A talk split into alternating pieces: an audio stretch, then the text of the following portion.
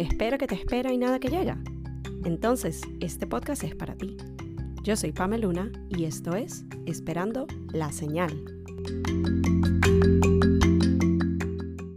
Hola a todos y bienvenidos sean a un nuevo episodio del podcast. El día de hoy tenemos un tema que se ha hecho presente en estos últimos días a través de conversaciones con personas en mi círculo cercano y a pesar de que este es nuevamente un tema que nace de alguna manera en relación a las redes sociales, el tema en sí traspasa el aspecto digital y tiene que ver con la razón detrás de algunas de nuestras acciones, de cómo nos mostramos al mundo.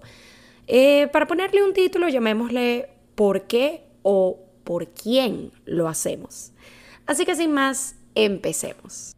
Esta semana tuve la oportunidad de sentarme a hacer un poquito de catch up, chismear un montón con una de mis queridas amigas que también tiene su podcast, Maggie, a quien voy a dedicar este episodio. Y una de las razones por las que amo sentarme a hablar con ella largo y tendido es porque solemos tener una visión muy similar, por no decir casi que iguales, sobre diferentes temas. Y uno de ellos, el cual fue parte de nuestra conversación más reciente, era la manera como tanto nosotras como aquellas personas a quienes seguimos en redes nos presentamos al mundo. Algunas de nuestras acciones, de la presencia digital en sí.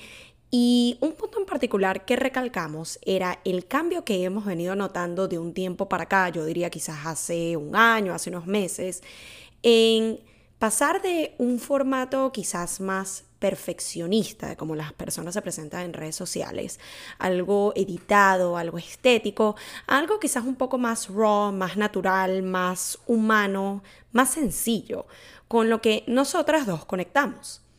Y esto nos hizo analizar un poco el cómo diferentes personas pueden interpretar lo que la gente pone en sus redes sociales. ¿A qué me refiero con esto? A que de repente puedes tener a alguien que te presente un contenido más high-end, ropa de marca, piezas costosas, lujos y más. Y ojo, todo bien con esto, no es una crítica. Pero también verlo de que puede que esto esté alineado a la estrategia que tiene esa persona que desea trabajar con ese tipo de marcas, que quiere verse relacionado con ese tipo de contenido, y aun cuando de alguna manera puede resultar algo inspiracional, como que ver eso de alguna manera genera ese, wow, yo quiero tener eso, también puede generar lo contrario, que es frustración y desconexión porque sencillamente vemos ese contenido como algo inalcanzable. Ahora, ahondando aún más en el tema, nos pusimos a hablar de cómo a veces, incluso desde el lado inspiracional, cuando analizamos un poco, nos damos cuenta de que no es que queremos 100% esa vida, esa ropa, esos lujos, etc., sino que deseamos ser como alguien más, vivir la vida de alguien más. Y cuando nos ponemos a pensar, eso realmente no alinea con quienes somos o lo que realmente queremos para nosotros mismos. Pensando incluso de manera más individual en situaciones recientes, también me puse a comparar momentos donde he visto que alguien está creando cierto tipo de contenido, trabajando con cierto tipo de marcas, yendo a cierto tipo de eventos y automáticamente mi mente dice quererlo también. Pero cuando yo me detengo a pensarlo al 100%, me doy cuenta de que en algunas situaciones esto es algo que se ve lindo, es genial que otros lo estén haciendo, pero realmente no es algo que yo quiera para mí, por mí. No está alineado con las metas que yo me tracé, con los objetivos que yo me puse. De alguna manera, estas situaciones pueden llegar a resultar eh, como distracciones. Y para alguien como yo, que reconozco que a veces le pasa que ve para todos lados y quiere hacer de todo a la vez, esto puede representar un problema. Cuando yo empiezo a pensar en este tipo de situaciones o en algunas de ellas como distracciones más que como inspiraciones para mí, empecé a ser un poco más crítica conmigo misma en cuanto a aquello que llamaba mi atención y que yo sentía que yo también quería o que debía estar haciendo. Y empecé a darme cuenta que en algunas situaciones esto me hacía recordar algo que estaba en mi lista de cosas que quiero lograr, de mis metas, pero no está en los proyectos en los que estoy trabajando actualmente. También algunas otras situaciones eran cosas que había de alguna manera desistido de ellas porque sentía que no eran para mí o que no alineaban con mi contenido actual, si estamos hablando propiamente de redes sociales. Y luego me daba cuenta de que en verdad sí los quiero y sencillamente tengo que dejar de ser mi propio obstáculo. Incluso otras situaciones similares, estos distractores, estas distracciones funcionaban como un recordatorio de algo que he querido hacer, pero no había tomado el paso, no me había dado la oportunidad de ir tras ello, por sentir que al hacerlo me iba a estar copiando de alguien más. Aquí volvemos a caer en las famosas creencias limitantes. Por un lado, entender que en especial en este mundo redes que es tan amplio, muchas personas van a hacer cosas similares y eso no significa que se estén copiando los unos de los otros. Cada quien le va a dar su toque particular, cada quien le va a dar su giro, cada quien le va a dar su voz, cada quien le va a dar su esencia y eso está bien. Acá yo nos haría la pregunta, ¿lo lo hago por miedo al que dirán? Porque alguien pueda pensar que me estoy copiando o realmente no lo quiero tanto y es solo una distracción. Es algo en lo que quizás pudiera ser bueno o se me da fácil, pero no es realmente de, lo que quiero hablar. A veces el hacernos este tipo de preguntas nos ayuda a realinear con lo que realmente es importante para nosotros, reconectar con lo que son realmente nuestros objetivos, pero también nos ayuda a cuestionar si estamos dejando de hacer ciertas cosas por este tipo de creencias, por este, ¿qué va a decir el otro? Van a pensar que me copié X, Y, Z. Por otro lado, relacionándolo más al factor tiempo, cuando una de estas situaciones se te presentan y te recuerdan algo en tu lista de metas por cumplir y objetivos que te has puesto, es algo que no empezaste todavía porque quizás no lo quieres tanto, es algo que no estás trabajando activamente porque no te sientes capaz, o quizás sabes que lo quieres y tienes las capacidades y tienes la confianza en ti mismo, pero también sabes que no es el momento adecuado y solamente lo estás poniendo en pausa, que también es válido. Hacerme esta serie de preguntas, más de una vez de hecho, incluso recientemente, me ha permitido llegar a ciertas conclusiones o señales que les quiero compartir el día de hoy. Número uno, no tienes que hacer lo que los demás están haciendo. A veces yo creo que sentimos que para triunfar en redes o incluso en otros ámbitos, como los emprendimientos, por ejemplo, tenemos que replicar lo que el de al lado hace porque a esa persona le funciona.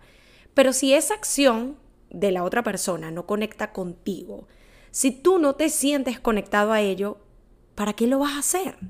Número dos, no tienes que querer lo que los demás quieren. De alguna manera esto siento que está conectado con el punto anterior. Y a esto me refiero que a veces yo siento que uno casi que se dice que tiene que querer lo mismo que el de al lado. Y de nuevo, si no alinea contigo, si no conecta con tu esencia, con quien tú eres y lo que realmente tú deseas mostrar al mundo, entonces, ¿para qué hacerlo? Número tres, no tienes que seguir el mismo trayecto de los demás. Punto similar, donde te recuerdo que cada quien se forja su propio camino, cada quien sigue su propia ruta. Y aunque parezca tentador el querer replicar los pasos de otro por sentir que estos te van a llevar a tu destino, al final solamente vas a estar siguiendo el camino de alguien más, el que alguien más se trazó para sí mismo, y no tu propio camino. Y esto yo lo conectaría con el punto número 4, que es, puedes querer hacer algo que los demás están haciendo, pero el tiempo para ti no es el adecuado en estos momentos. A veces sentimos que debemos repetir los pasos exactos de alguien más, pero es nuestra misma impaciencia queriendo ver resultados ya mismo. Es ese sentir que si no hago eso que quiero ahora mismo va a ser muy tarde para mí o alguien más lo va a hacer. Y volviendo a mi conversación con Maggie, justo lo conectamos con el tema del podcast. Y yo le comentaba que luego de que yo saqué el mío, un momento donde yo sentí que muchas personas en mi entorno estaban sacando podcast también. Y eso no es necesariamente una copia, porque ¿quién me dice a mí que estas personas no tenían también ese deseo y ese proyecto desde hace mucho tiempo, pero el tiempo, valga la redundancia, para esas personas no era el indicado? Lo mismo si lo pienso al revés. ¿Cuántas personas antes de mí no sacaron un podcast? Quizás con temáticas muy similares a las mías, y eso no significa que yo me copié. Sencillamente yo saqué el mío adelante cuando era el tiempo indicado para mí. cuando yo estaba lista para comprometerme con este proyecto, luego de pasar por ciertas experiencias y situaciones que me permitieron crecer, que me permitieron experimentar y que me permitieron aprender todo lo que me tocaba a mí para sacar mi podcast adelante. Puedes estar en el mismo camino que otros y en el momento en que das ciertos pasos es mucho después que los demás. Y eso está bien, es hacerlo a tu tiempo. Para seguir con las conexiones, el punto número 5, yo diría que es que tú puedes querer algo que el otro quiere y no significa que te estás copiando. Y justo este punto en particular se los puse como ejemplo a Maggie también relacionado al podcast. Y es que todo tu círculo puede querer lo mismo. Todos pueden querer sacar un podcast, por ejemplo. Todos pueden estar trabajándolo en los mismos tiempos y tener temáticas muy similares, incluso el mismo tipo de audiencia, y hasta sacarlos el mismo día. Pero al final ninguno va a ser igual al de al lado, porque de nuevo, cada quien le va a dar su esencia, cada quien le va a dar su voz, cada quien le va a dar su personalidad, su ser. Solo hay un tú, solo hay un yo. Y por más que alguien haga algo muy parecido a lo que tú haces, jamás va a ser igual. Y ya para ir cerrando y como última señal de este episodio, nos invito a recordar lo siguiente. La próxima vez que te cuestiones o que nos cuestionemos un paso en particular que queremos dar para nosotros, para nuestra empresa, para nuestro negocio, proyectos, metas, etc., vamos a preguntarnos si lo estamos haciendo por nosotros mismos o por alguien más. O como contraparte, ¿estoy dejando de hacer algo porque realmente no lo quiero? ¿O porque me estoy comparando, porque me estoy limitando y porque le estoy haciendo más caso al que dirán? Nuevamente espero que el episodio de esta semana te permita reevaluar tus acciones o la falta de ellas, reconectar con aquello que realmente quieres y preguntarte cada tanto por quién haces lo que haces y por qué tomamos o no ciertos pasos. Gracias nuevamente por acompañarme en otro episodio y nos escuchamos en una próxima edición de Esperando la Señal.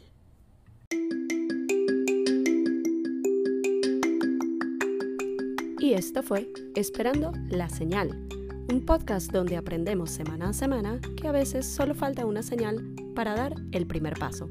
Nos vemos en un próximo episodio.